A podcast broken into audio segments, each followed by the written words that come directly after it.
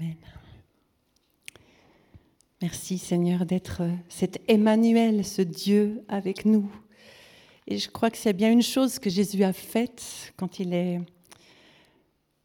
quand il est venu au monde sur cette terre, c'est qu'il est venu changer notre regard sur Dieu en fait. C'est principalement ça. C'est de nous montrer à quel point Dieu a toujours voulu que ce soit comme ça. Il a toujours été là. Et je crois que c'est pour ça qu'il a donné ce nom d'Emmanuel, Dieu avec nous. Le peuple qui marchait dans les ténèbres a vu une grande lumière. Sur ceux qui habitaient le pays de l'ombre de la mort, une lumière a brillé. Vous avez certainement reconnu ces versets euh, du prophète Ésaïe, chapitre 9, le premier verset. Et je vous propose qu'on passe un, petit moment, une petite dizaine de minutes, en compagnie du prophète Ésaïe. C'est un prophète que j'aime beaucoup, en fait. Euh, il y, a, sept ans, j'ai vécu quelque chose d'assez dur et ce qui m'a tellement, tellement touchée dans ce, dans ce moment de burn-out, c'est la soif de la parole qui m'a été donnée à ce moment-là. Et je suis entrée dans la parole comme jamais auparavant dans ma vie.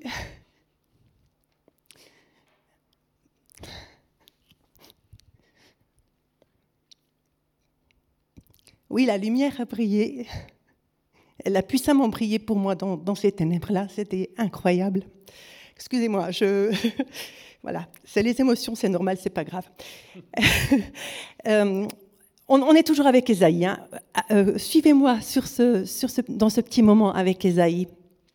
Je ne sais pas si vous savez, mais chaque année depuis 2017, il y a des scientifiques de la Haute École euh, des sciences appliquées à Zurich qui analyse et qui détermine euh, pour chaque langue en Suisse, euh, je ne suis pas sûre qu'ils le font pour le roman, en tout cas, bref, pour la partie italophone, germanophone et francophone, ils analysent les mots qui ont été utilisés le plus fréquemment dans la presse. Vous avez peut-être entendu parler de ça il y a quelques jours.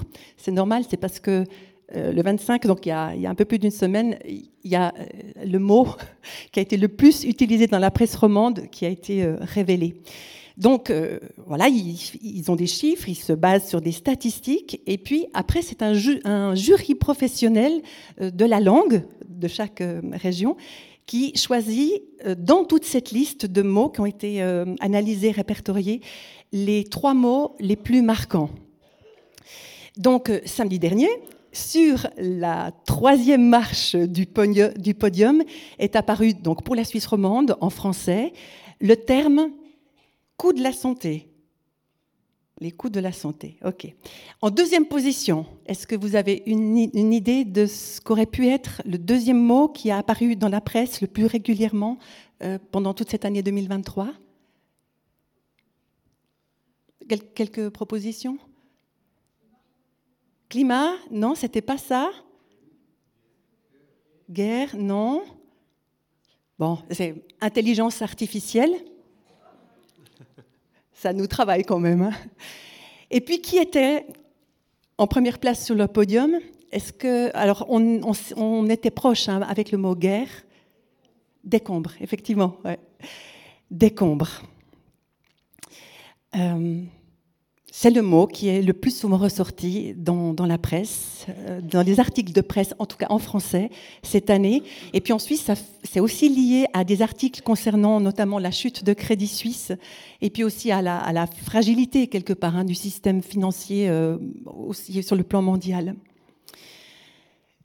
Il y a presque 75 ans de ça, c'est l'Europe qui se relevait péniblement de ses décombres alors c'est vrai qu'en Suisse, on était un petit peu privilégié hein, par rapport aux décombres euh, physiques. Euh, on n'a pas eu très très peu de bombardements, puis même je crois que c'était des choses un peu par erreur, sauf erreur, les bombardements qui ont été euh, faits sur la Suisse. mais moralement, en Europe et en Suisse, c'était aussi un peu les décombres, moralement parlant. Et puis c'est en 1949, donc au sortir de cette, de cette guerre, qu'il y a une toute petite poignée de pasteurs en Suisse romande, des pasteurs qui étaient entre autres issus des milieux du réveil, qui ont décidé de diffuser des messages d'espérance, des messages inspirés de la bonne nouvelle de l'Évangile. Et c'était en 1949 la naissance de l'association Radio Réveil. Je pense que les plus anciens parmi nous euh, connaissent, en, tout cas déjà entendu parler de Radio Réveil. Et puis euh, Radio Réveil elle-même a donné naissance à, la radio Radio Air qu'on entend maintenant en Suisse romande depuis le 7 janvier 2019. Donc ça va faire, euh, ça va faire voilà, 5 ans bientôt. On est toujours avec le prophète Ésaïe. là, on passe au chapitre 61. Ils rebâtiront sur d'anciennes ruines, ils relèveront d'antiques décombres. On revient sur le mot décombre.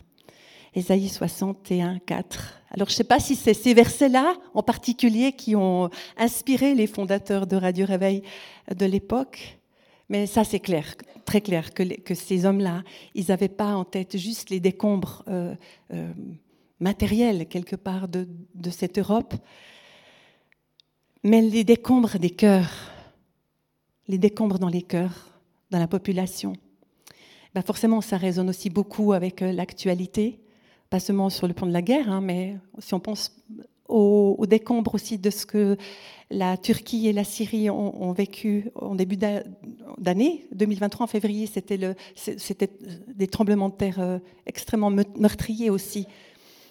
Donc les gens ont perdu leur maison et et ils ont perdu leur famille. C'est les décombres dans, nos vies, dans, ces moments-là. Alors, parlons un peu de nos décombres, de celles que vivent nos contemporains, mais peut-être aussi dans nos propres vies. On a des pertes de toutes sortes. Ben voilà, vous en traversez aussi euh, dans l'Église euh, avec le, décès de, euh, de Suzanne. C'est ça ce nom? Le nom Ok, Suzanne. Euh, il y a les décès, il y a aussi des pertes de travail, il y a peut avoir aussi un décombre quand on traverse un divorce, l'impression que, que tout s'effondre. La santé, quand il y a un diagnostic qui vous tombe dessus tout à coup, et puis on ne sait pas comment accueillir ça, on ne sait pas si on va se relever de ça. Euh, les décombres parfois aussi de notre santé psychique, ça peut être aussi la, santé spirituelle. On ne sait plus si ce en quoi on croit est vrai. Et on passe par des moments vraiment de décombre. On ne sait pas ce qui reste quelque part de notre foi. Et parfois même, on ne sait même pas encore si on croit.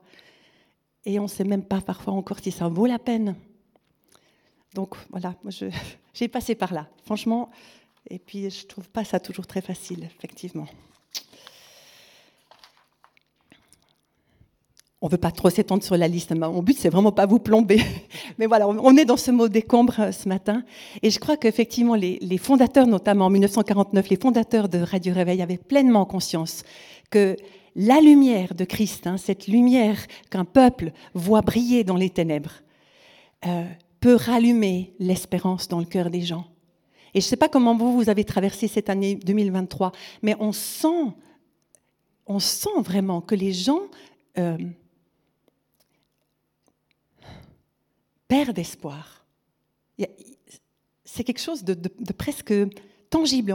Vous avez aussi parfois l'impression qu'on peut presque toucher ça, ou que dans l'atmosphère, on sent presque ça euh, se solidifier. C'est un peu spécial à dire ça comme ça, mais c'est vraiment quelque chose qui est très présent. Mais Christ rallume l'espérance dans notre cœur et puis Dieu nous met en route. Quand sa lumière vient éclairer, nous éclairer, nous, nous, ressusciter de l'intérieur, alors on va, on va rebâtir. On va rebâtir sur peut-être d'anciennes ruines, Peut-être qu'on ne va pas utiliser tous les anciens matériaux. On, fait parfois du tri hein, dans ce qu'on laisse derrière nous. Il y a des bonnes choses à garder dans notre passé. Moi, je ne suis pas partisante de la déconstruction, on, balance tout. Non, il y a des choses qui viennent de notre passé et qui sont bonnes et qu'il faut valoriser. Faut valoriser certaines. On va trier nos décombres, on va réutiliser ce qui est réutilisable et ce qui était beau et ce qui peut servir. Et l'Éternel fait ça. Il nous aide à rebâtir aussi sur d'anciennes ruines.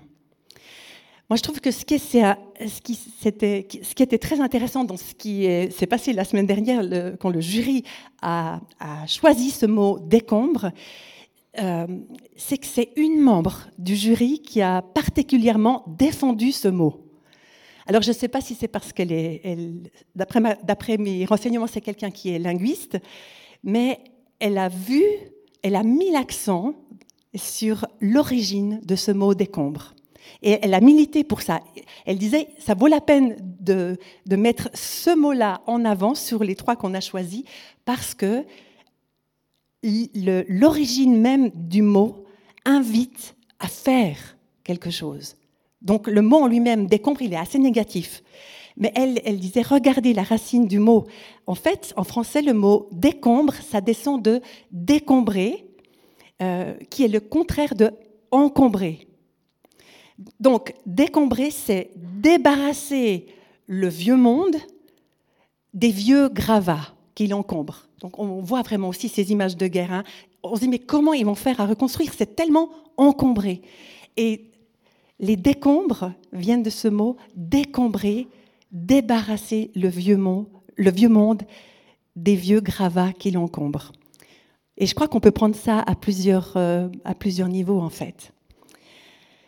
Et moi je trouve que c'est beau que cette femme ait vu dans ce mot-là une invitation, un appel même. Et ça, je crois qu'en tant que chrétien et chrétienne, ça nous parle. Un appel au-delà de la tristesse du mot décombre.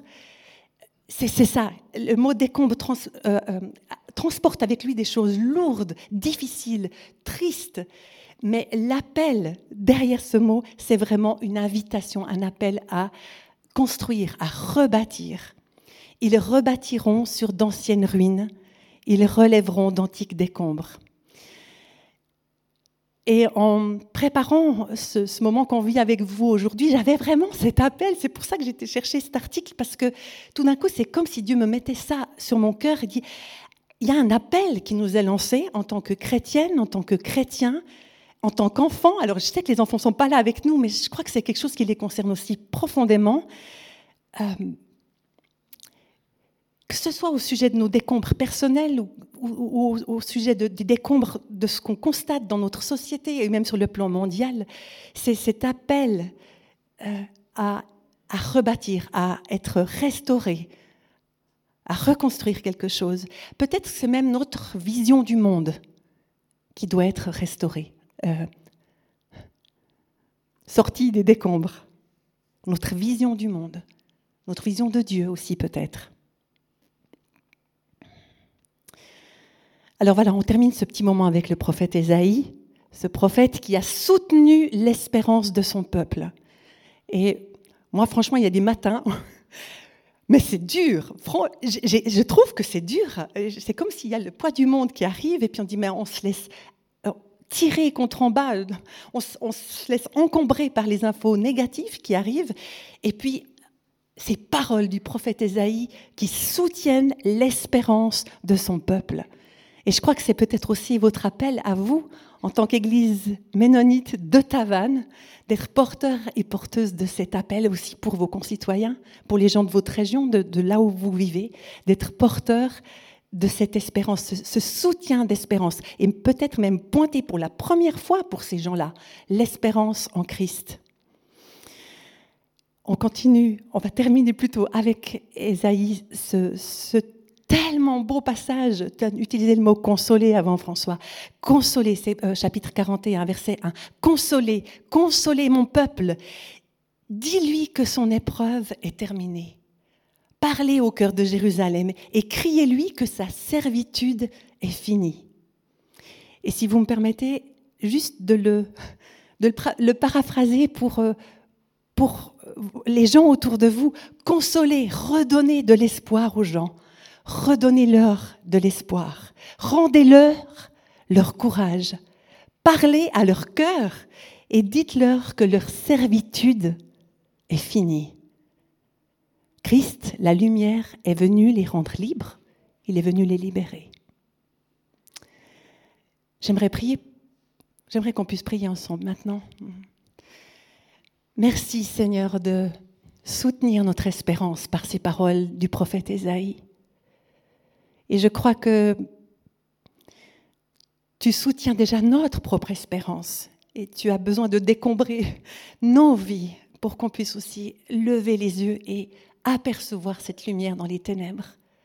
Merci pour cette consolation, Seigneur, et que nous puissions, pour celles et ceux qui nous entourent, à commencer par notre famille, nos amis les plus proches, nos voisins, que nous puissions leur rendre courage, participer à leur rendre courage, à leur rendre courage, participer à ton œuvre en eux, à dire l'espoir et la libération que le Christ est venu apporter dans le monde. Amen. Christine m'a demandé de parler de Radio Air.